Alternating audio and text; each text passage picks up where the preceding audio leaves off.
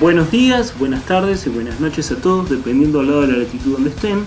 Mi nombre es Luis Alejandro González, he sido entrenador de deportes de resistencia por más de una década y este es un espacio de encuentro donde charlaremos sobre conceptos básicos, diferentes temáticas, metodología del entrenamiento, algunas preguntas y respuestas provenientes de todos los oyentes y sobre todo un espacio de intercambio entre nosotros, otros entrenadores y los atletas para hacer de este mundo del deporte un lugar mucho más transitable, mucho más entendible y cada vez más profesional. Acompáñenme en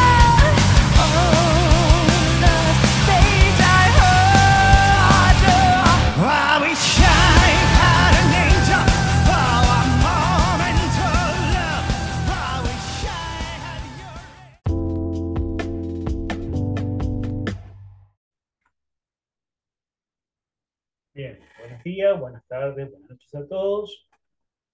Me ha costado mucho, les pido disculpas por, por los mensajes que me han mandado de cuando salía el capítulo de economía de carrera aplicado al segmento de la carrera a pie, para terminar esta serie de, de capítulos con respecto a la economía. Em, confieso que he tenido que repasar muchas cosas, he tenido que estudiar bastante y revisar mi propia práctica en muchos puntos para poder eh, tratar de alguna manera dar un resumen lo más prolijo posible y generar interrogantes en ustedes que, eh, que les permitan eh, empezar a, a generar mejoras en las prácticas o por lo menos tratar de interpretar qué es lo que está pasando, sobre todo si sos entrenador, ¿sí? Em, tuve que recurrir mucho a la memoria para de 15 años para atrás para acordarme cómo yo entendía las cosas y cómo las interpretaba y los errores que cometía al pensar que eh, algunos conceptos eran simples y otros conceptos eran complejos. Y resulta que eran de alguna forma viceversa. Bueno, vamos a comenzar. Eh, para los que estén escuchando esto en el audio del podcast, eh, hice un PowerPoint para guiarme porque era mucha información. Así que el que lo ve en YouTube, en mi canal de YouTube, en el video, va a poder ver el video y también van a poder escuchar, obviamente, el audio en el podcast. Así que bueno, vamos a comenzar.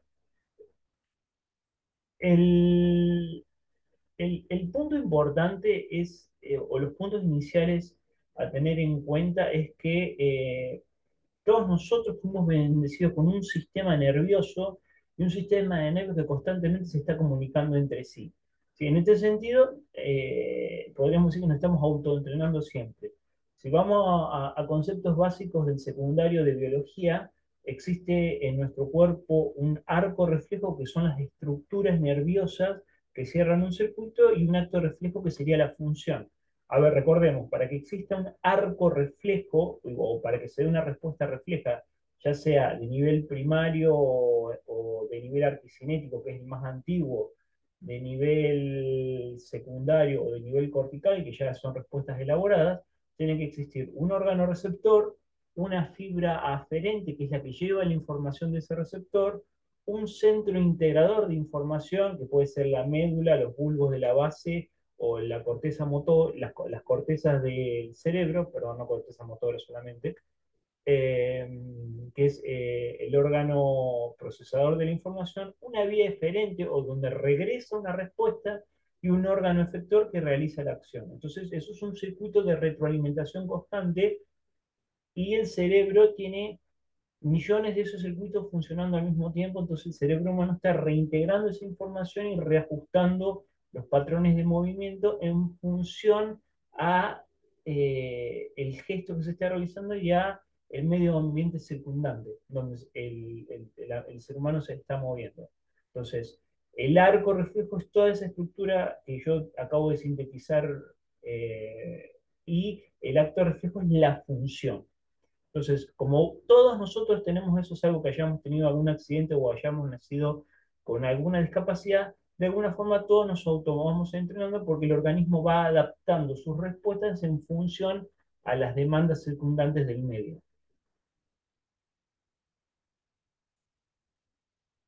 Em, puntos iniciales que vamos a tener en cuenta a la hora de hablar de economía de carrera.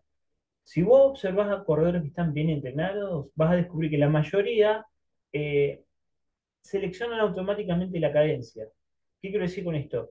Que tanto su cadencia, o sea, la velocidad a la que muevo las piernas por minuto, por ponerlo dentro de un, margen de tiempo, y la longitud de la zancada, que es el largo que realizo cada vez que realizo una zancada, eh, es más económico para un tipo de cuerpo y un tipo de estado físico. Además, entre los corredores parece que la economía puede ser específica según el tipo de entrenamiento. Entonces, ¿a qué voy con esto? Voy a poner dos casos muy extremos, un velocista y un fondista. Eh, se sabe de alguna forma que eh, los corredores que corren distancias más cortas se vuelven mucho más económicos a altas velocidades y que los corredores que corren distancias mucho más largas se vuelven más económicos a bajas velocidades, valga la redundancia. Si bien el maratonista profesional está corriendo una carrera a su máxima intensidad para esa distancia dada, no es la misma intensidad a la que se está desplazando un corredor de 100 o de 200 metros llanos. ¿sí? Entonces, eh, nos vamos volviendo eficientes o económicamente eficientes en función a nuestra especialización. Eso tiene ciertas matices que ya vamos a ver más adelante. Eh, vamos, vamos, vamos a hacer un par de pasitos para atrás, ¿sí? Se propuso que los antiguos cazadores recolectores trabajaban a través de la, de la caza por la persistencia. ¿Qué quiere decir esto? La idea era perseguir a la presa hasta que literalmente esta presa se agotara y luego matarla. Es posible que el cerebro en ese momento haya desarrollado mecanismos de autorregulación para aprovechar al máximo los recursos que el cazador-recolector tenía, ya que no había ni científicos ni médicos con barba larga, acariciándose la barba, vieron como la típica imagen que tenemos del científico, eh, pensando a ver cómo podemos hacer que la persona sea más rápida. Las personas lentas eran comidas y las personas rápidas sobrevivían, lo suficiente para tener hijos, ¿sí? para perpetuar la especie en el tiempo. Los más rápidos de esos hijos sobrevivían y los más lentos morían, y así sucesivamente el ciclo se iba formando nuevamente. Acá empieza un poco a, empezamos a tener un poquito de visión científica. ¿sí? El doctor Jack Daniels, eh, van a recordarlos muchos entrenadores por su libro de Daniel Fórmula, donde él asociaba ritmos de consumo de oxígeno con velocidad de carrera y establecía eh, a partir de ahí ritmos de entrenamiento y eh, trataba de anticiparse un poco al resultado de la carrera. Mostró que al principio de la década de los 90 a los especialistas de distancias cortas eran más económicos al correr más rápido que el ritmo de la maratón, que es lo que habíamos hablado anteriormente. Mientras que los especialistas de distancias más largas eran más económicos al correr más lento que el ritmo de la maratón. Volvemos, volvemos al punto inicial. Yo me voy volviendo más económico y más eh, eficiente en relación a la distancia que más frecuento. Me voy adaptando al estímulo al que más frecuento. Punto importante. Por eso no pidamos peras al olmo, quiere decir, no pidamos que nos vaya bien en una carrera de media distancia cuando hemos entrenado distancias muy cortas. Voy a pasar a contar un ejemplo que me pasó hace muchos años. Viene un, un triatleta que había sido nadador velocista, alumno de mi mentor. Entonces mi mentor, este chico hacía rato que se está dedicando al triatlón de la larga distancia, o sea, en la cabeza de uno lo más contradictorio que puede haber, pero ocurre. Es más, actualmente le está yendo muy bien en la media y en la larga distancia.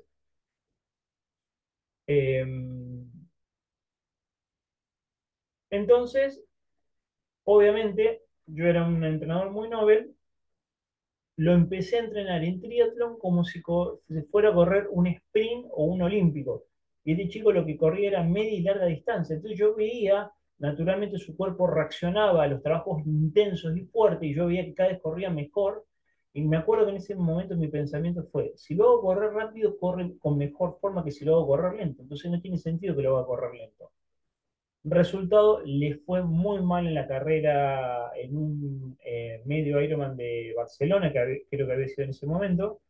Eh, estoy hablando hace como 10, 12 años atrás. le fue muy mal en esa carrera, eh, tuvo que abandonar, y la respuesta que me dijo, no, no tenía aire, no me daba el aire. Eh, y sentía que mis piernas iban más rápido de lo que mis pulmones podían eh, soportar. Claro, lo había entrenado y lo había hecho mucho más económico para un tipo de prueba que no era para la prueba que iba a correr. Entonces, el resultado, el desastre, más siendo un velocista que requiere mucho tiempo de frecuentar el entrenamiento de resistencia para poder hacer una alteración de las fibras musculares, recuerden el capítulo de fibras musculares del principio de estas series, eh, lo que terminó pasando es que no pudo terminar la prueba como él quería. Era obvio. Errores de principiante. Entonces, hablando de eso, vamos a poner dos ejemplos muy simples. Si vos vas caminando en un sendero en el África, por ejemplo, y de repente te sale un león que te quiere comer y vos te pones a correr, vos vas a correr lo más rápido y fuerte que puedas, no te vas a estar pensando a ver si sos económico o no sos económico. Otro ejemplo que a mí me ha pasado mil veces. Ves llegar el colectivo que te tenés que tomar para ir a la facultad, eh, estás a 100 metros de la parada de colectivo y salís a correrlo lo más rápido que podés. Mientras lo estás corriendo al colectivo para no perderlo, para que no te pongan falta en la clase o no perder la clase, que encima mucho no entendés, me acuerdo que en ese momento era física o biomédica, eh, vos no vas a, ponerte a pensar si estás corriendo económico o no. Vos lo que querés es alcanzar el colectivo. Entonces tu sistema nervioso está adaptando tu patrón de movimiento en función a la necesidad de la respuesta que estás teniendo. Entonces, vamos a una primera conclusión rápida, si, basándose en todo lo que yo les puse hasta ahora. Probablemente no tiene mucho sentido tratar de cambiar la forma en que uno corre, o la forma en que vos corres, si los estuviste haciendo durante mucho tiempo, al menos en términos fisiológicos o de rendimiento.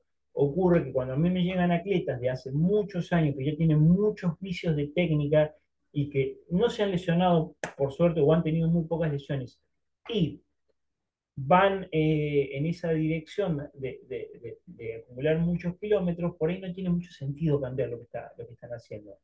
Sin embargo, desde un punto de vista médico, o un especialista médico, o un fisioterapeuta, te puede observarte correr y hacerte alguna sugerencia en base a tu patrón de dolor o de lesión, lo cual es cierto. Nosotros tenemos que modificar. Eh, tenemos muchos problemas en el deporte por pubalgia, por acelerar procesos y no trabajar el alineado y el balanceado del cuerpo correctamente. Entonces, en ese caso, si no hay lesiones, pareciera ser que el mejor consejo es, si no está roto, no lo arregles. Lo cual antes que me empiecen a saltar a la yugular, voy a ahora tratar de exponer todos los argumentos para un poco contradecir esta afirmación. Vamos a entrar en los detalles, ¿sí? En un estudio de hace muchos años, el doctor Daniels eh, le mostró eh, películas de corredores famosos a varios eh, entrenadores, ¿sí? Eh, de una época, más o menos en la época de los fines de los 80, principios de los 90 les mostró películas de corredores famosos. Le pidió a los entrenadores que clasificaran a los atletas en función a su economía de carrera y luego comparó esas clasificaciones con las mediciones reales de la economía de los atletas. ¿sí? Las clasificaciones estaban considerablemente equivocadas. Dice, en un estudio similar realizado recientemente con 121 entrenadores que iban eh, a las escuelas secundarias, esto es un estudio francés, eh, hasta a nivel internacional, o sea, entrenadores que se dedicaban a enseñar atletismo en los colegios, tanto como a nivel internacional, no se encontró la capacidad de predecir la economía basada en videos tomados de frente, de lateral y de atrás. ¿Sí? O sea que vos, por, por más entrenado que tengas el ojo, con el simple hecho de observar a un corredor corriendo, no puedes decir que es económico o no, porque juegan un montón de otros factores. ¿sí? La observación directa y la idea que vos tenés sobre el modelo técnico que debe llevar el atleta que estás observando en ese momento, no quiere decir que vos puedas determinar que es más económico o menos económico. Ese es un primer punto. Entonces eh, empieza un poco a, complicarse la historia. Por otro lado, eh, un hombre llamado Brown estudió 15, 15 entrenadores de escuela secundaria en 1989 y le mostró películas de 12 corredores con habilidades variables, o sea, que corrían de forma distinta. Y les pidió que los clasificaran en función de su economía, o sea, según su criterio personal, a estos entrenadores se les pidió que los clasificaran en más económicos o menos económicos. Sorprendentemente, los entrenadores mostraron una capacidad moderada para predecir la economía. ¿Qué quiere decir que sea moderada? Si lo pusiéramos en tres escalones, baja, moderada o alta, estos entrenadores eh, estuvieron en la mitad, en un 50%, lo cual no es prueba suficiente para decir que tu ojo clínico es lo, lo suficientemente desarrollado para determinar si estás mirando un corredor, si es económico o no. Es lo que la ciencia dice. Pero no podemos descartar la posibilidad de que podemos decir algo sobre la economía al observar, pero tampoco que lo que nosotros estemos opina- opinando sea eh, la verdad absoluta. Además, la pregunta más importante es si es posible evaluar la forma, evaluar la economía y, luego eh, proporcionar información útil a los jugadores jóvenes. Esta es una pregunta, a ver, lo escribí así en el PowerPoint, pero lo voy a hacer en forma de pregunta. Voy a cambiar esto. ¿Es posible, a partir de evaluar la forma de tratar de discernir la economía y de proporcionar información útil a los corredores, de determinar que hay mayor o menor economía de carrera? Ahí lo cambié el tipo de pregunta. No hay una respuesta definitiva a esto y en última instancia la experiencia y el conocimiento de un entrenador puede ser valioso en cualquier evaluación visual de economía de carrera. ¿Me estoy contradiciendo o no me estoy contradiciendo? Lo que yo estoy diciendo es que no hay forma de que tu observación directa, de cual, ya lo veas en el plano sagital, en el plano frontal, tanto adelante como atrás, determine con tu ojo, te metas adentro de la fisiología del cuerpo humano del corredor y digas es más económico o menos económico, por más que esté corriendo en forma espantosa. Hay, hay, hay, corredores que uno los ve correr y es, es lastimoso para los ojos. Pero capaz que para su fisiología particular están siendo más económicos que si nosotros modificáramos algún patrón de movimiento. Entonces no hay una respuesta definitiva. Tenés que basarte mucho en la experiencia y en lo que has trabajado y, en los datos que vos como entrenador has recolectado durante tantos años trabajando. ¿Qué nos dice la ciencia? Voy a poner un punto primero clave. Recuerden que para los que eh, van a ver el video en YouTube, eh, yo acá les dejo un, dibujo muy sencillo que divide el pie en tres partes. Tenés el antepié, que es hasta la distancia del último metatarsiano, el quinto metatarsiano, el medio pie y después todo lo que abarca el talón, que es el retropié. Entonces dividimos el pie en tres partes. Repito, antepié, parte delantera, medio pie, la mitad del pie, donde está el largo plantar, y retropié, donde está el talón. ¿Sí? Los estudios que mencioné yo anteriormente cuentan una historia casi exactamente opuesta a lo que van sugiriendo muchos gurús populares de la carrera. ¿Qué quiero decir con gurús populares de la carrera? Gente que te da un consejo de cómo correr mejor y que si no haces eso, estás fuera de un modelo técnico, entonces sos menos económico. Eso es bastante discutible y a mí la verdad que a veces me, me enferma bastante. Por ejemplo, algo fácil es en, lo que te puedes centrar es en el contacto del pie, ¿sí? Cuando aterrizás con el talón, o aterrizás con el medio pie, o aterrizás con el antepié, ¿sos más económico o sos menos económico? Hay programas populares de carrera, yo lo he visto, eh, que te enseñan una forma de, eh, contacto con el antepié, eh, porque muchos profesores afirman que así lo hacen los corredores más rápidos, es decir, que no haces contacto con el talón, no haces contacto con el medio pie, sino que haces contacto con el antepié. Y esa forma vos te permite eh, ser más económico. Esto simplemente no es cierto. No existe eh, un argumento válido para esto.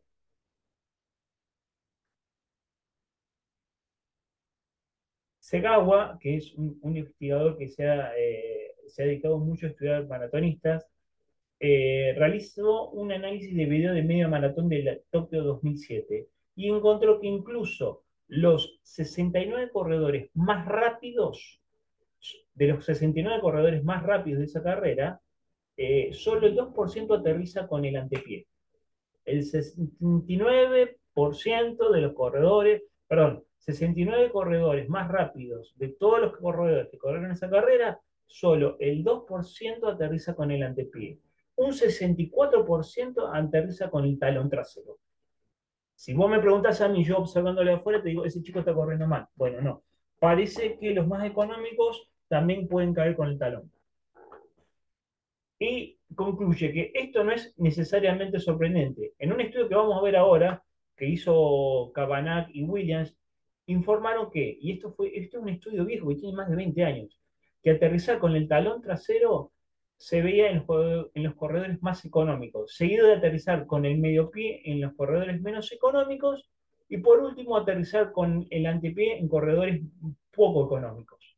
Totalmente lo contrario a lo que la creencia popular de los entrenadores de atletismo cree. Entonces, la pregunta es, ¿cuáles son los determinantes de la economía? Definamos economía como desplazarme lo más rápido posible, la mayor distancia posible, con el menor gasto de energía posible. ¿Sí? No es tan fácil descifrar. Yo acá les empiezo a poner todos los estudios eh, científicos que, fui consultando. Por ejemplo, tiene este primer artículo que es de los autores que nombré anteriormente, que son Williams y Cabana, que habla, dice, relación, eh, la relación entre la mecánica, la economía de carrera y la performance en corredores de larga distancia. ¿Sí? Ahí tienen pegado el artículo para el que lo quiera buscar en internet. Entonces, el resultado es que encontraron que los corredores más ligeros eran más económicos. Una cuestión un poco lógica. A menor peso y a misma potencia, yo puedo desplazarme mucho más rápido con menor gasto de energía porque tengo que distribuir la cantidad de oxígeno y de los recursos energéticos en menor masa, masa básicamente. Al analizar diferentes factores biomecánicos, encontraron diferencias significativas en el ángulo del tronco, con corredores, con corredores más económicos inclinándose 3 grados hacia adelante que aquellos que con peor economía de carrera. O sea, uno de los principios de la, de la, de la mecánica de la carrera, para ser más económico, es usar transportar, llevar el tronco hacia adelante, lo cual, si tengo una buena linealidad, o sea, si no quiebro mi espalda, mantengo mi espalda en, estado recto. Estamos hablando, en este caso, en corredores de larga distancia o de media distancia. Y mi cadera tiende a inclinarse tres grados para adelante siguiendo la línea de mi tronco, yo utilizo el peso de mi cuerpo para ir hacia adelante y, y utilizo la energía de la gravedad para que me ayude a generar más ritmo sin tener que gastar tanta energía. ¿Se entiende lo que quiero decir? Mi cuerpo inclinado hacia adelante, con la espalda este, medianamente recta y mi cadera siguiendo la línea de mi, de mi pecho, me permite ir movilizando, utilizando la gravedad como factor de ayuda para mover más rápido las piernas. También encontraron que velocidades máximas de rodilla ligeramente más lentas en el grupo más económico.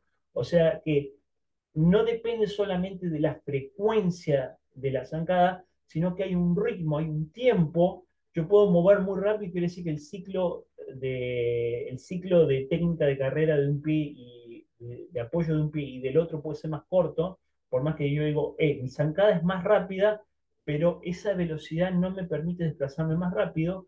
Y lo que encuentran ellos es que hay un momento óptimo de velocidad de la rodilla cuando se va hacia cuando va de abajo hacia adelante y vuelve a ir hacia abajo para que ataque el pie el piso, es un ligeramente más lento que los corredores que son menos económicos. Eso quiere decir que muevas más rápido las piernas, no quiere decir que seas más económico o vayas a correr más rápido. Hay un equilibrio entre la energía que gasto y la velocidad de la que gasto esa energía. Otro estudio que, consulté, que lo tienen acá, se los acabo de pegar acá, que es del 2012, eh, de Moore, dice que eh, la mecánica de carrera, ¿cómo mejora la mecánica de carrera en corredores nobles o, juveniles? Entonces, dice que Easy Moore estudió a corredores principiantes y encontró que la variabilidad de los cambios de la economía de carrera estaba más relacionada con una rodilla menos extendida al empujar una dorsoflexión máxima del pie, o sea, llevar los, dedos del pie hacia arriba, que ocurre más tarde en el apoyo y una velocidad de inversión más lenta en el momento de contacto. Vuelvo a repetir, traten de imaginárselo.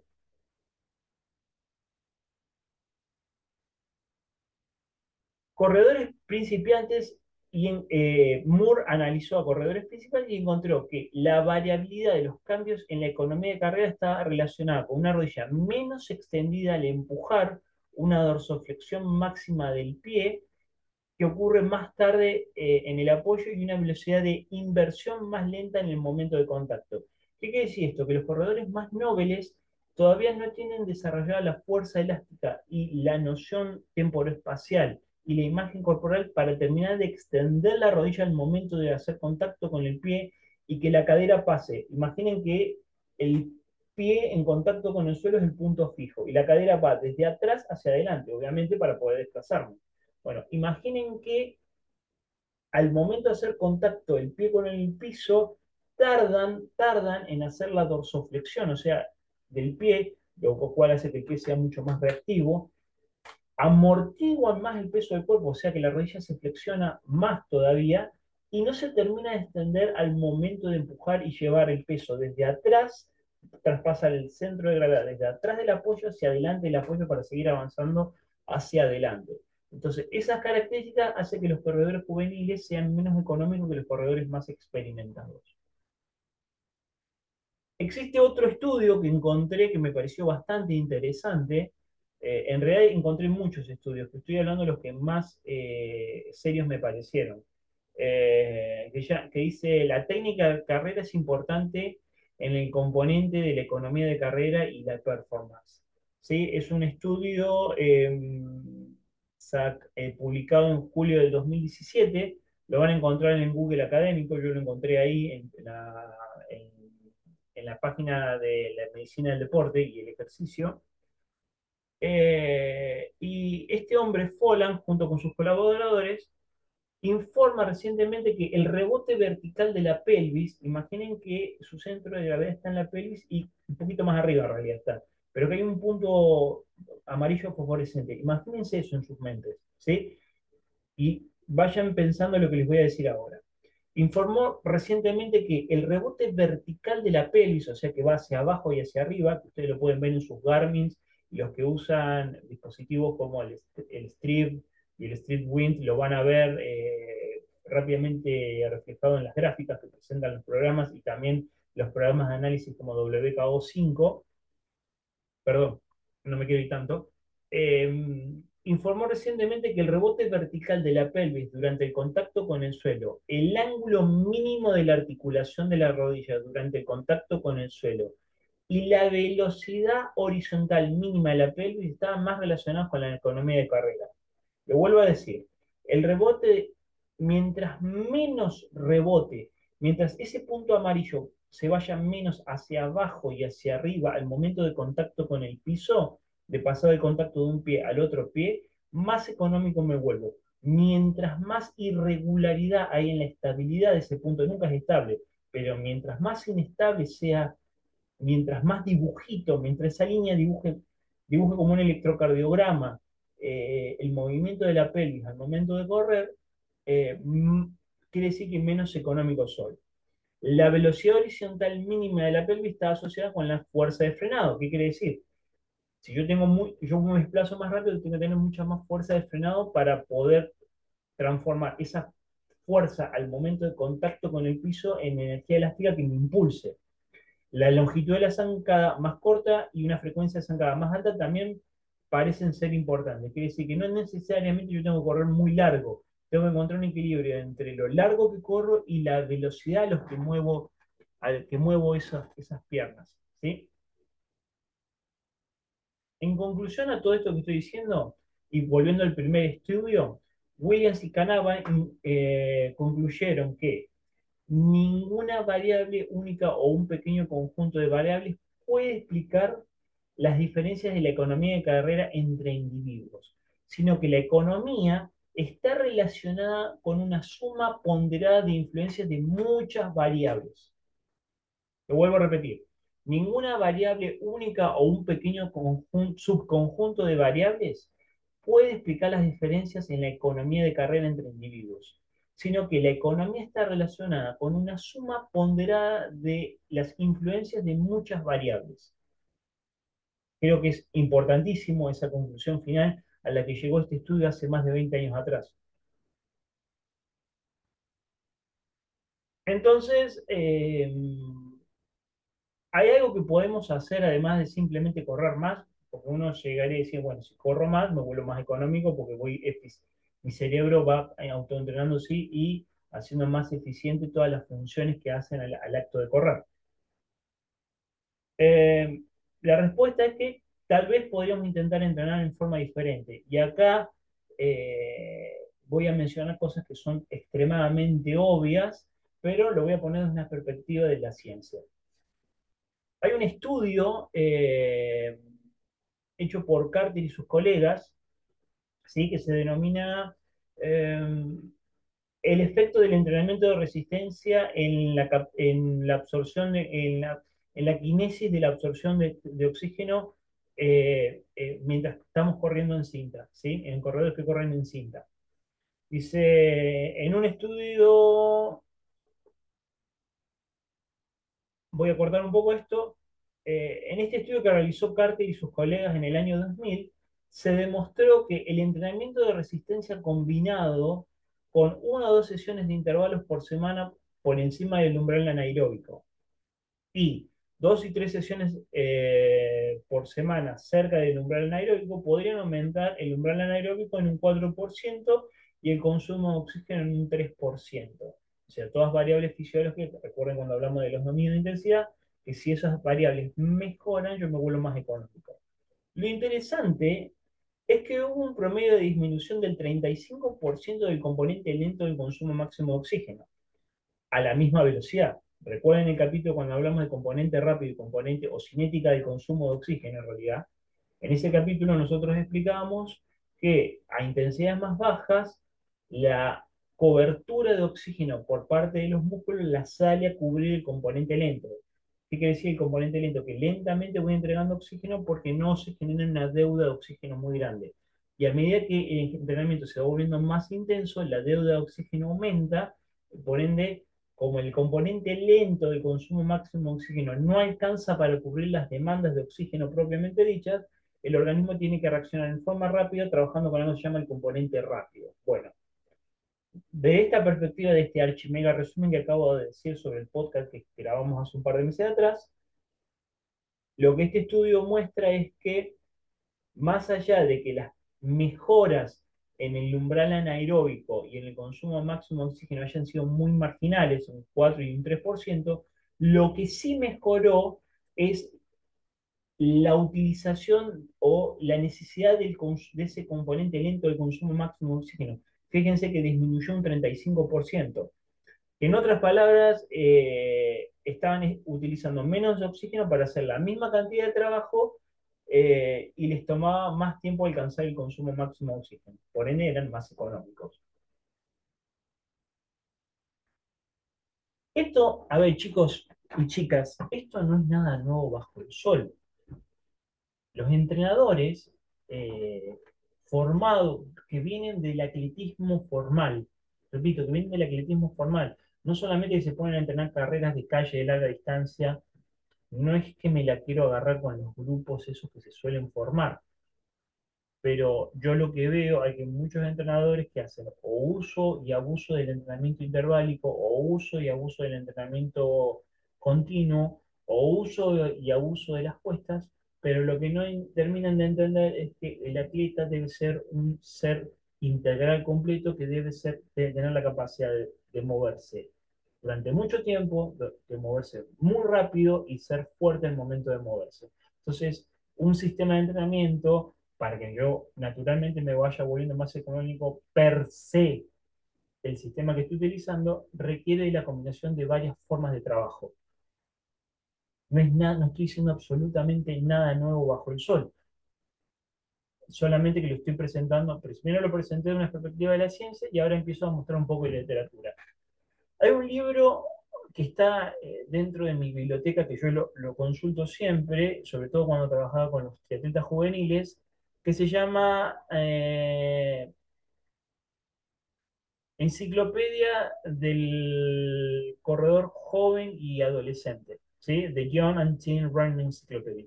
Acá les estoy dejando la imagen. Y hay una frase en uno de los capítulos de entrenamiento anaeróbico que dice, el desarrollo, y copia textual, el desarrollo de los jóvenes de, me olvidé poner una D, de, medio, de, de jóvenes mediofondistas y fondistas implica en forma obligatoria el desarrollo de los 200 metros. El sprint final de una prueba depende de la habilidad de cerrar fuerte toda la prueba, toda la prueba de pista, independientemente de la distancia que se está corriendo. ¿Qué quiere decir eso? Que el entrenamiento de fondo, si, si estuviéramos entrenando una media maratón o una maratón, también requiere del entrenamiento de los 200, de los 800, de los 1500, de los 3000 y de los 5000. ¿Por qué? Porque los cambios de ritmo y la capacidad de correr diferentes distancias a diferentes velocidades me da una variabilidad de los patrones motrices que me permite adaptar mejor mi técnica de carrera y por ende me vuelvo volviendo mucho más económico. Independientemente o sumado a todos los impactos metabólicos que se producen en el organismo del atleta, más cuando son atletas nobles. Acá voy a hacer un paréntesis. Mi amigo y mentor en lo que es el, los, eh, la fuerza, eh, el profesor Guillermo Castex, eh, es un especialista en el desarrollo del sprint y sobre todo aplicado a los deportes en conjunto.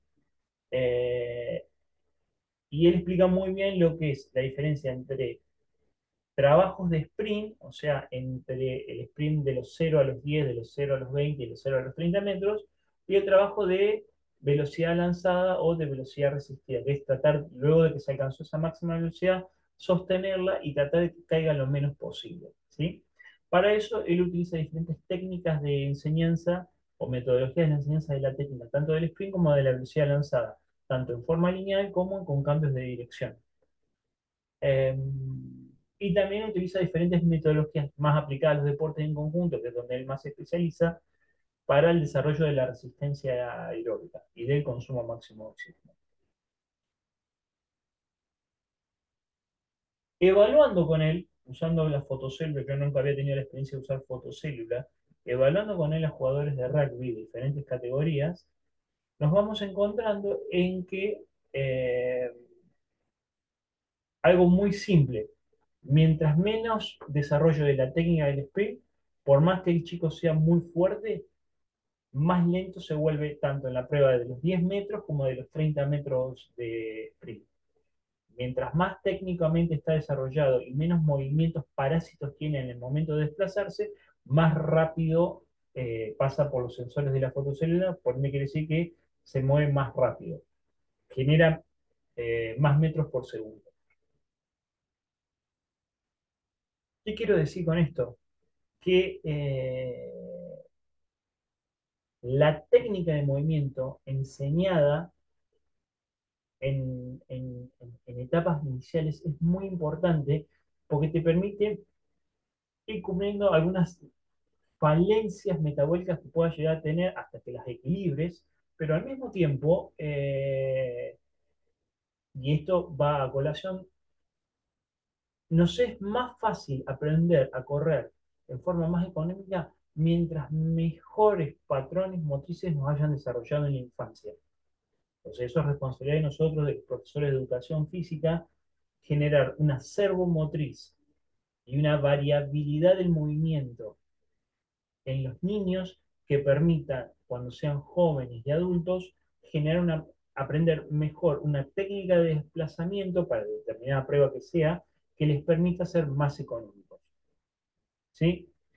Yo antes me había eh, hecho muy amigo del dicho que decía, lo que Pablito no hizo de chico, Pablo no lo va a poder hacer de grande. Y un profesor me corrigió y me dijo, el hombre es susceptible de ser educado. Por ende, al momento de transmitirle conocimiento, y en este caso técnicas de movimiento, de alguna forma u otra siempre va a aprender. ¿Qué quiero decir con esto? Que por muchas veces, muchas veces, el deportista puede ser económico con su mala técnica, por así decirlo, y el momento, pero nosotros podemos mejorarlo a partir de mejorar eh, los patrones de movimiento. Que muy probablemente en los primeros meses eh, su rendimiento caiga porque es muy difícil que el cerebro modifique una huella motora por otra huella motora. Pero bueno, eh, con la metodología, la paciencia y la experiencia necesaria, creo que vale la pena intentar esos cambios. Acá pongo otro ejemplo de uno de mis mentores teóricos, por decirlo, que es Brad Hewson, en su famosísimo libro que dice Correr rápido desde los 5 kilómetros hasta la maratón, donde yo les muestro, eh, yo les cuento lo que es la semana 6, semana 7, semana 8 y semana 9 de un macrociclo de 20 semanas, 9 y semana 10, perdón. Les muestro 5 semanas, de la semana 6 a la semana 10, de un macrociclo de 20 semanas de preparación de un maratonista profesional. ¿Sí? Entonces, por ejemplo, les cuento lo que dice la semana 1. Les voy a ir anticipando algo. Los trabajos principales de la semana están puestos los días martes, los días viernes y los días domingos. ¿Sí? El resto de los días, eh, mal dicho relleno, son trabajos más aeróbicos. Pero les estoy mostrando, por ejemplo, para el desarrollo de un corredor profesional. ¿Sí? Día lunes, va a correr eh, 6 millas, eh, multipliquen kilómetros por 1.6, le va a dar millas, esto, esto está hecho en millas, por eso, más 8 sprint de 8 segundos en cuestas hacia arriba. Fíjense, el día martes, trabajo de Farlek, hace 8 repeticiones de un minuto al pase de, los, entre los 10 kilómetros y los 3 kilómetros, o sea, tiene todo ese rango de velocidades de diferentes distancias para hacer ese minuto, eh, por un minuto 30 de descanso. Todo esto continuo, Farley con cambios de ritmo. El miércoles hace 10 millas fáciles, el jueves hace 10 millas fáciles, el día viernes eh, hace una toma de tiempo de 4 millas al máximo esfuerzo.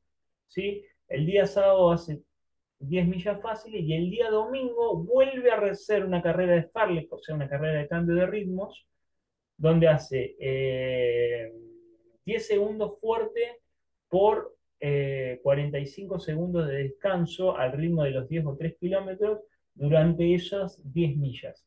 O sea, cambios constantes de ritmo.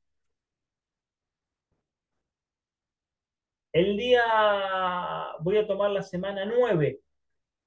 Miren, la semana 9, el día martes, que es uno de los días donde él pone los trabajos de, alta calidad, va a ser 8 repeticiones de un minuto en cuestas a el ritmo del mejor 5 kilómetros. Estamos hablando de la preparación para una maratón, al ritmo del mejor 5 kilómetros. Entonces estamos hablando de un atleta completo, que tiene, marca en todas las distancias. El día viernes hace lo que él dice carrera umbral, que son dos repeticiones de 15 minutos al ritmo de media maratón buscado o al ritmo de los 10 kilómetros que él ya posee, en ese rango de, de velocidades, con 5 minutos activos en el medio. Y el día domingo, estoy hablando de la semana 9, recuerden, vuelvo a repetir una carrera de Farley, donde hace 15 repeticiones de un minuto al ritmo de los 5 kilómetros por un minuto fácil. La semana número 10 hace un trabajo en escaleras el día martes, donde hace un minuto, dos minutos, tres minutos, dos minutos, un minuto, dos minutos, tres minutos, o sea, va subiendo del 1 al 3, vuelve a bajar y vuelve a subir, todos al ritmo entre los 5 kilómetros y la mejor marca de 1500, con 400 metros suaves en el medio. ¿sí? El día viernes eh, tira un trabajo de 5 eh, millas al ritmo de maratón buscado. Y el día domingo te hace 20 millas donde los últimos 20 minutos de esas, eh, perdón, 12 millas, donde los últimos 12 kilómetros, 20 minutos de esas 12 millas son fuertes. ¿Qué quiero decir con esto? Esto es un entrenamiento equilibrado que pasa por todas las velocidades, tanto entre los 800 hasta los ritmos de maratón. Y estamos preparando una maratón. O sea, me estoy, el hecho de frecuentar distancias distintas en trabajos combinados me da una eh, versatilidad técnica que me permite ser más económico. Habiendo pasado eso, vamos a hablar de perspectivas modernas. Ha habido otros estudios que sugieren la posibilidad de mejorar la eficiencia y la economía del ejercicio. En general, estos incluyen entrenamiento de la fuerza con altas cargas y explosivos y ejercicios pliométricos. O sea, el corredor, el triatleta, tiene que hacer fuerza y no solamente tiene que mover una pesita de un lado hacia el otro, tiene que saltar, tiene que hacer ejercicios combinados, tiene que hacer ejercicios estabilizadores, etcétera, etcétera, etcétera. ¿Por qué? Lo ideal es, lo ideal, o la idea general en realidad, es que eh, los músculos y los tendones más rígidos en las piernas vuelven más energía elástica por paso, reduciendo así los requisitos absolutos de oxígeno. Quiere decir que la cantidad de oxígeno que tienes que utilizar es inferior porque tus músculos rebotan más en cada contacto, entonces te permiten crear mayor velocidad en base a la energía elástica y no consumo, al gasto metabólico. Esto es una forma didáctica, las dos cosas están trabajando al mismo tiempo, pero puede haber más preponderancia de uno sobre el otro. Trabajos más recientes también sugieren que la elasticidad de los ligamentos que conectan a los huesos son importantes. O sea que fíjense que ya no estamos hablando solamente sobre los tejidos blandos que hacen impacto, sino también sobre el tendón que conecta músculo con hueso. Restringir el resorte del arco del pie empeora la economía, lo que sugiere que debemos tener cuidado con el uso excesivo de soportes o arcos o, o Quiere decir que el uso eh, excesivo de las plantillas de los pies y debilita el arco plantar y al debilitar el arco plantar es que se vuelve menos elástico y por ende menos reactivo. Y por ende en, eso afecta a la economía de carrera. También eh, habla de exposiciones a la altitud, o sea, el famoso entrenamiento de altura y el uso de nitrato dietético, o sea, el óxido nítrico, el famoso óxido nítrico que han usado los fisiculturistas durante tantos años, que eh, estimula eh, la apertura de los capilares, mejora la oxigenación y por ende la capacidad de los músculos del sistema circulatorio de transportar oxígeno hacia los músculos en actividad. No me quiero meter mucho en este tema porque eso ya va a ser tema de otros podcasts y otros desarrollos. Entonces, lo que vamos a buscar es aumentar la velocidad de carrera. Aumentar la velocidad de carrera eh, se debe en gran medida a un aumento de la longitud de la zancada, pero no a que todo se base en la longitud de la zancada. Sin embargo, es importante darse cuenta de que esto generalmente eh, resulta en un mayor consumo de oxígeno por el ritmo dado, lo que reduce la economía. Si tengo que aumentar el consumo de oxígeno porque me estoy eh, estoy aumentando la, la, zancada y por ende que aumenta la zancada también de alguna forma aumentar la, frecuencia de la zancada y eso implica que tenga mayor necesidades de oxígeno, o aumentar el oxígeno, eh, el consumo de oxígeno. Por ende, en teoría me vuelvo menos económico. Entonces la pregunta es, ¿sería razonable experimentar con zancadas ligeramente más cortas y una frecuencia de zancada más rápida? La respuesta es tal vez. Depende mucho de, eh, la morfología del sujeto y de, su entrenamiento y su fuerza y su sexo, etc. Por supuesto, se podría eh, argumentar que no nos interesa tener un rendimiento más económico, nos interesa maximizar nuestro rendimiento sin importar el costo, porque nuestro objetivo es llegar a la línea de meta lo más rápido posible, en distancias más cortas. ¿qué pasa cuando estamos entrenando para distancias más largas? Sin embargo, Recuerden que una característica clave de la capacidad de ganar muchas carreras cuando uno corre, y sobre todo las carreras de ciclismo, ¿sí? es la capacidad de aumentar el ritmo de las etapas finales de la carrera, lo que puede que, eh, lo que, puede que no puedas hacer si estás demasiado fatigado por esfuerzos difíciles, eh, por todos los esfuerzos difíciles anteriores que hiciste. Quiere decir que si te gastaste todas las balas al principio de la carrera y tenés que terminar sprintando al final, y ya eh, metabólicamente estás agotado, te quedaste sin combustible en los músculos y en el hígado, estás deshidratado y hiciste una mala administración de la energía, es muy probable que no puedas realizar esos sprints finales necesarios. Por más que hayas entrenado esos sprints finales necesarios, como habíamos argumentado anteriormente. La pregunta relevante que, que todos nos tenemos que hacer es, ¿Se beneficiará tu rendimiento al permanecer económico durante la mayor parte de la carrera, minimizando el gasto de energía y haciendo un movimiento al final eh, o, correr de frente, o sea, de correr de sprint? Y eso depende. Recuerden que ahora que se ha bajado el récord de la maratón, si uno ve el recorrido de la, maratón, eh, el corredor estuvo siempre por debajo de su velocidad crítica y en los últimos 10 kilómetros y esto también fue comentado por Steve Paladino en su Facebook, que les aconsejo que lo lean eh, y lo sigan, eh, muestra que él, el, el atleta, aceleró y se fue por arriba de su velocidad crítica en los últimos 9 kilómetros de la carrera y eso le permitió bajar la marca. Porque hasta el kilómetro, no quiero mentir, pero creo que hasta el kilómetro 33-34 eh, venía un par de segundos más lentos que la última marca bajada de maratón. Entonces, la respuesta a todo esto es depende. ¿Sí? Voy a repetir, la respuesta a todo esto es depende. Otro factor que yo no puedo dejar de enfatizar lo suficiente es la, eh, eh, la evaluación honesta que vos tenés que tener con tu propia fisiología y, estado de entrenamiento al elegir la estrategia de carrera. Vos vas a armar tu estrategia de carrera en función a lo que podés dar. Como dice mi mentor, los tiempos no te salen, se construyen. A vos no te salió una carrera bien o mal. Vos construiste esa carrera, el resultado fue bueno o malo. Y acá eh, me voy a tomar el atrevimiento eh, de citar a Paula Radcliffe, es una corredora que yo sigo mucho porque me gusta mucho la forma en que ella corría. Ahora está retirada. Eh, que ella estableció el récord mundial de maratón en la maratón de Chicago del 2002, corriendo desde el frente. Quiere decir, ella salió adelante. Nunca salió desde atrás y, volvió, y ganó posiciones. Ella salió adelante. Es muy largo hacer toda la historia que esta chica tiene y es muy impresionante, pero ustedes tienen que entender que en un mismo año, esperen no les quiero mentir, a ver, déjenme, déjenme, déjenme chequear en mi mataburro, que son mis apuntes, porque esto yo lo copié en un cuaderno para después pasarlo al podcast, pero creo que vale la pena, vale la, pena cantar de los tiempos. Eh, esta chica, fíjense,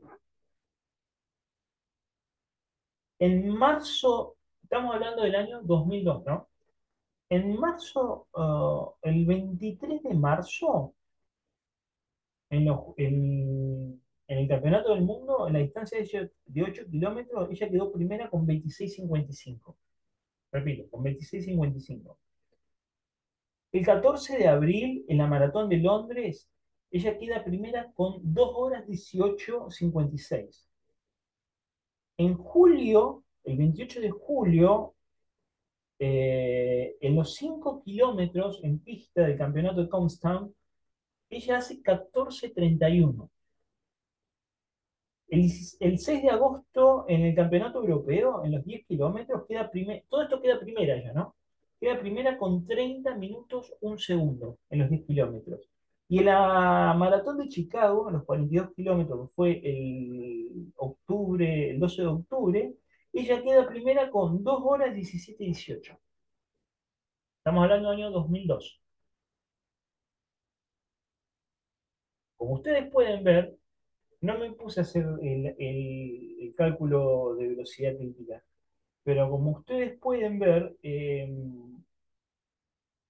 ella salió primera en pruebas de 8 kilómetros, de 42 kilómetros, de 5 kilómetros y de 10 kilómetros. Tiene, un repertorio de carrera, y lo cual te está diciendo que esta chica ha preparado tanto la calidad como la cantidad. Y esto te está diciendo que no necesariamente porque vos seas bueno en una larga distancia vas a ser malo en una corta distancia. Y no necesariamente porque seas bueno en corta distancia vas a dejar de ser bueno en la larga distancia. Hay que romper un poco con esos mitos de la preparación. Entonces, vuelvo a retomar el punto. Eh, Paula Radcliffe estableció el récord mundial de la maratón de Chicago en el 2002 corriendo desde el frente. Como sabemos y como les acabo de contar, ella estaba consciente de sus capacidades. Es, en su libro, en el que cuenta su bibliografía, cuenta sensaciones tan vívidas que es increíble, que hasta uno la siente, se le pone la piel de gallina cuando las va leyendo.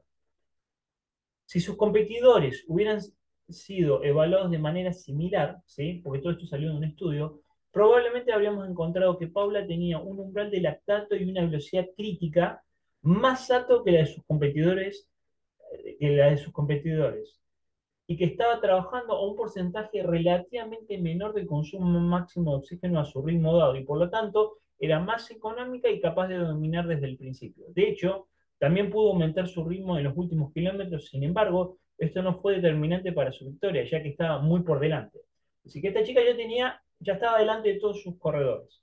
Y, eso, y al final de la carrera, en la maratón, véalo, búsquelo en YouTube, está perfectamente mostrado, ella cierra mucho más fuerte la maratón.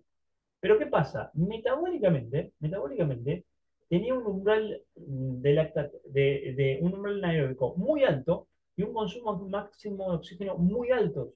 Entonces ella podía correr a velocidades muy intensas, siendo en forma muy económica. Para entender lo que estoy diciendo, tenemos que ir hacia todos los capítulos de este podcast que grabé anteriormente. Entonces la conclusión es que ella sabía desde el principio lo que tenía en su interior. Esto está descrito en, en su biografía. Lo que le brindaba confianza y sugería una estrategia basada en su evidencia. ¿A qué va conectado esto? A que si vos eh, te vas a enfocar en tu economía de carrera, pero no te vas a, vas a perder de tu fisiología particular, no vas a poder establecer una estrategia de carrera correcta. Entonces, muy probablemente por algún lado vas a cometer un error y lo vas a terminar pagando, o no va a salir el tiempo que estás buscando. Entonces, ¿cuál es la conclusión final de todo esto que estamos hablando hasta ahora? Que, es un, que he tratado de resumir todos los estudios que estuve leyendo y, toda la literatura que estuve consultando y hablando con otros entrenadores y también de la, de la propia experiencia de uno, ¿no? Hoy en día es fácil encontrar resultados de carrera en línea, ¿sí? Entonces, vos te vas a anotar en la maratón de tu ciudad, supongamos, o en la media maratón de tu ciudad. Es muy fácil encontrar en internet los resultados de los corredores que frecuentemente frecuentan esa carrera. Entonces, vos vas a diseñar una estrategia de carrera en función a tu fisiología particular. Calculás, como ya tenemos enseñado anteriormente, todos los, pasos para obtener tu velocidad crítica y sobre tu velocidad crítica vas a eh, establecer tu estrategia de carrera. Compara los números tuyos y decide cuál es tu mejor estrategia. No pretendas correr a, a 3.30 los últimos 5 kilómetros de una media maratón cuando tu velocidad crítica es de, vamos a suponer, 4.45, porque estás muy por arriba de tu velocidad crítica y tu batería anaeróbica se va a agotar muy rápido. Entonces no, va, no es una estrategia muy sabia correr mucho, muy por arriba en una prueba tan larga por arriba de tu, velocidad crítica. Eh, la doctora Vilat ha planteado la hipótesis de que los cambios, esto está planteado en su libro de Fisiología del Ejercicio, la doctora Vilat ha planteado la hipótesis de que los cambios en la marcha a velocidades más altas reducen las fuerzas máximas de las articulaciones, sirviendo como protección contra lesiones a expensas de la economía pura de carrera. ¿Qué quiere decir esto? Que mientras más rápido corro, menos tiempo de contacto, menos tiempo de impacto en las piernas, por ende, la gente que corre muy lento te dice, me duelen mucho las piernas, y sí, porque estás mucho tiempo de contacto en el piso y eso es fuerzas que repercuten en todas tus articulaciones. Entonces, de alguna forma, correr más rápido también implica menor riesgo de lesión, si está tu cuerpo preparado, obviamente, para correr más rápido, si hiciste los deberes adecuados. Entonces, ella basa su opinión en su propio trabajo y en algunos análisis eh, de marcha en caballos, donde este fenómeno se describe por primera vez. Nuevamente, podemos adoptar una visión a largo plazo de que dicha alteración en la marcha mejora la economía en general, porque reduce la probabilidad de lesiones y por lo tanto evita la actividad muy ineficiente de coger durante la recuperación. Todos los corredores o corredores de medio, medio Ironman de Ironman, otro día si no están bien entrenados, vas a ver que no pueden mover las piernas. Les cuesta bajar las escaleras y les cuesta subir las escaleras. Por lo tanto, puede haber algún valor eh, en los tipos de ejercicio y visualizaciones que los entrenadores de carrera suelen recomendar, como la pisada ligera o como correr huevos, es decir, que pie entra y sale, entra y sale, entra y sale, entra y sale. ¿sí? Si yo voy a caminar sobre huevos, mientras más lento o más tiempo de apoyo o más tiempo de contacto tengo entre un huevo y el piso, más me voy a ensuciar. O sea, la idea es pisar rápido el huevo y salir para mancharme lo menos posible las zapatillas o el pie. Aunque no hay datos sobre si, eh, sobre si se pueden enseñar estos conceptos eh, que son un poco nebulosos, por así decirlo, lo puse en forma capciosa, está claro que se puede enseñar a los atletas a alterar el patrón de marcha con el entrenamiento adecuado. Eh, yo sé, esto es una empresa valiosa, el, tema de la enseñanza técnica, Eh, en lugar de simplemente permitir que el cuerpo haga lo que hace, o sea, simplemente correr por inercia. Eh, pero lo que pasa es que esto, hasta dónde lo puedo cambiar, es un misterio. Pero de alguna forma estamos tratando de evitar las lesiones. Sin embargo, probablemente es importante intentar realizar cualquier cambio en el contexto del entorno de la carrera habitual. Y esto es muy importante, porque esto me lo preguntan mucho.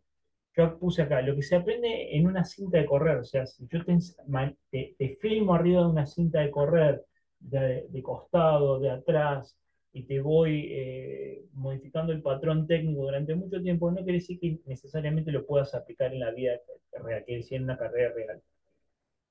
Bajo mi punto de vista, bajo mi experiencia y bajo los dispositivos que estoy utilizando para el análisis, eh, la especificidad técnica corresponde al contexto específico donde voy a correr. ¿sí? No quiere decir que progresivamente vos vayas de la cinta de correr a llevarlo a correr el pasto y después a terrenos más duros para que ligamento, músculo, ligamento y tendón y hueso se vayan eh, progresivamente adaptando. Lo que estoy diciendo es que necesariamente lo que aprendes en un contexto artificial no, va, no quiere decir que lo vas, puedas aplicar en un contexto real. Y por último, para cerrar esto, y repito, los que están viendo el video van a poder ver las fotos, me tomé el trabajo eh, de ponerles la bibliografía recomendada para que puedan seguir eh, profundizando. Y lo primero que voy a decir es, vayan al canal de YouTube del profesor Carlos Alberto eh, Cordente Martínez, un entrenador español de atletismo que tiene en la lista de reproducción una serie de videos que se llama Técnica de Carrera, que son fabulosos, claros, concisos, mucha metodología de trabajo, muchas eh, recomendaciones que permiten abrir la mente a uno para mejorar su práctica. Realmente un canal fantástico. Y ahí no solamente van a encontrar sobre técnica de carrera, para los más eh, interesados van a encontrar sobre el desarrollo de los 800 metros, van a encontrar videos sobre la Escuela Francesa de Enseñanza del Atletismo. La verdad, un canal que no tiene desperdicio. Importantísimo el material que presenta, desde el principio hacia el fin. Y acá les presento eh, muchos libros. les voy a confesar que, por ejemplo, los de Bosch no los he terminado todos porque son muy complejos, hay que hacer un análisis muy complejo, pero sí eh, voy a ir presentando los que, bajo mi criterio, ustedes pueden tener otros libros, son los que sí deberían leer.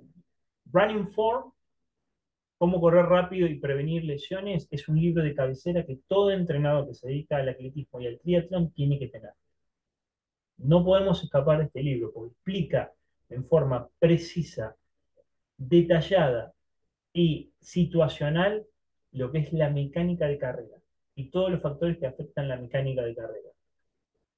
Eh, siguiendo en esa línea, tienen dos libros que son de Brian Martin, que es un entrenador británico, que uno se llama Running Technique y el otro Running for Drills, que son dos libros que desglosan y dan mucha metodología de la enseñanza de la técnica de carrera y eh, tanto en forma analítica como en forma sintética. También libros fundamentales para toda persona que eh, intenta estar en la práctica de, la carrera. Este libro que lo terminé de leer la semana pasada, que se llama Running Periodization, eh, Training Theories to Run Faster, eh, de Jason Cart, no habla tanto de la técnica de carrera, pero sí cómo distribuir los contenidos de esa técnica de carrera por todo el ciclo del año. ¿sí? Eh, ¿Dónde tienen más peso? ¿Dónde tienen menos peso? ¿En qué circunstancias especiales se empieza a trabajar más la técnica? ¿En qué circunstancias habría que hacer más foco en los ritmos? Etcétera, etcétera, etcétera. No es un libro que habla directamente de la técnica de carrera, pero sí complementa en qué forma distribuirlos y en qué momento utilizarlos.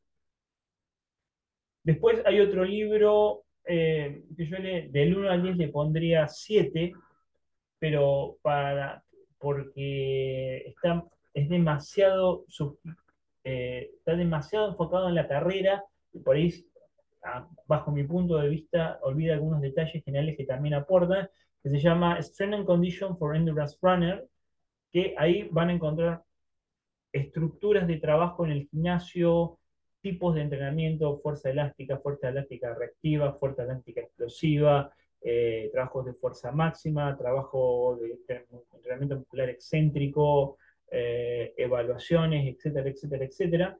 Eh, muy, muy, muy importante. Eh, repito, para mí está muy acotada su visión, creo que debería ampliar más la visión los autores, pero bueno, no soy yo quien para juzgar. Y los últimos dos libros mucho más complejos de entender realmente, pero que tienen una perspectiva única y realmente integral a la hora de interpretar el patrón de movimiento y el patrón de movimiento de la carrera, son los libros de Frank Bosch. Uno se llama Running, Biomechanics and Exercise Physiology Applied to the Practice, y el segundo libro, se llama Entrenamiento, um, Strength Training and Coordination in an Integrative Approach, que es creo que uno de los libros más finos que he leído sobre la interrelación entre la fuerza, las estructuras corporales, las estructuras o, los factores metabólicos y la metodología del entrenamiento.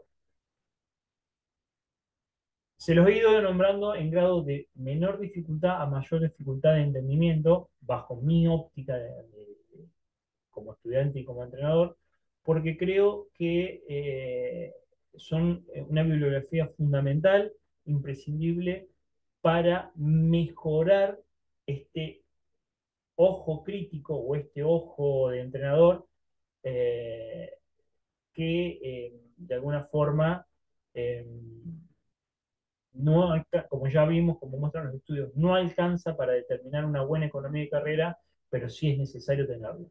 ¿sí?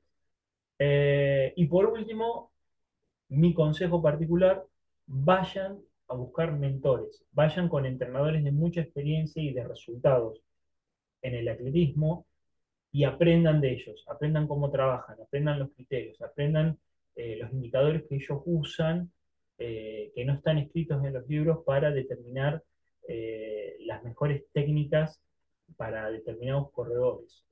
¿sí? Y practiquen, equivóquense, entrenen, frecuenten la práctica. Eh, vayan a los entrenadores de fuerza y acondicionamiento que han cambiado mucho la óptica. Hoy día un entrenador de fuerza y acondicionamiento sabe mucho de trabajo de atletismo porque lo tiene que aplicar porque tienen que encontrar los ejercicios adecuados en el gimnasio que permitan a una persona particular en un momento determinado poder eh, tener la dosis óptima de entrenamiento para mejorar su performance.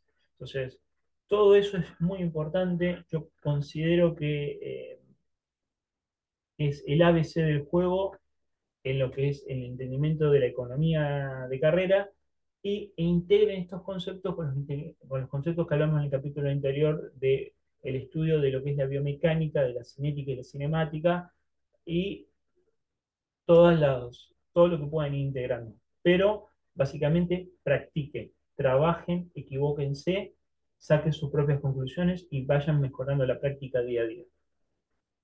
Bueno, espero, me he extendido mucho en el tiempo, pero este ha sido el último capítulo que grabo este año. Eh, es el cierre de, la temporada. Espero que le puedan sacar todo el provecho y el jugo posible. Y como siempre digo, las dudas y la mesa de consulta están abiertas, así que el diálogo siempre es la mejor herramienta para que aprendamos entre todos. Cuídense mucho y nos vemos en la temporada que viene.